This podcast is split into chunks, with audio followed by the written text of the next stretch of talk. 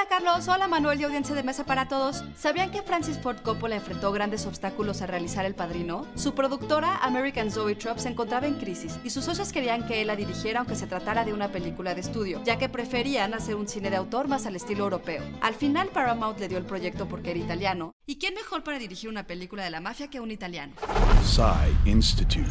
Masterpiece Your Life. Sin embargo, Coppola contaba con apenas tres películas. El estudio no confiaba en él. Por ejemplo, querían que la película se rodara en Kansas City y que fuera adaptada a los 70, mientras que él quería hacerla en Nueva York y que se desarrollara en los años 40. Además, Paramount no quería trabajar con Marlon Brando. Stan Jaffe, su presidente, llegó a decir, Marlon Brando jamás aparecerá en esta película. Coppola fingió desmayarse ante la decisión y dijo, si no puedo ni mencionar a Brando, ¿por qué quieren que la dirija? El estudio respondió que aceptarían si Brando hacía una prueba de cámara, si pagaba los daños ocasionados por su mala conducta y se aceptaba hacerlo gratis.